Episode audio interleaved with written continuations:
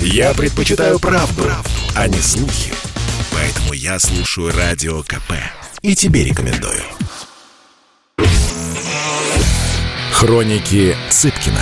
Известный писатель ведет аудиодневник специально для радио «Комсомольская правда». Каждый вечер Александр включает диктофон и записывает свои мысли о самом ярком событии дня. Понятно, что партия власти, ну так, делала все возможное, чтобы заполучить максимум голосов и новых людей, не партию новых людей, а новые, новые лица привлекла, а, популярных людей в стране. Ну, то есть было поставлено на карту многое.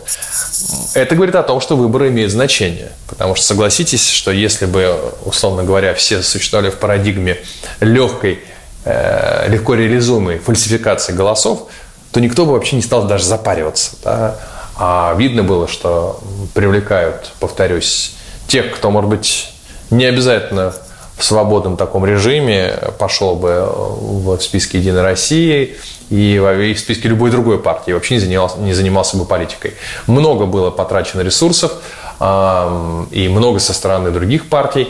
Безусловно, да, мне не хватило все-таки ну, ряда кандидатов – Э, пусть радикально оппозиционных, но мне кажется, было бы здорово, если бы мы поняли, какую действительно они имеют поддержку или популярность в стране. Вот. Э, я почему-то не думаю, что это так опасно было допускать их до выборов, но, тем не менее, вот история пошла по, по другому пути.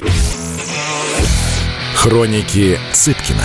Известный писатель ведет аудиодневник специально для радио «Комсомольская правда». Каждый вечер Александр включает диктофон и записывает свои мысли о самом ярком событии дня –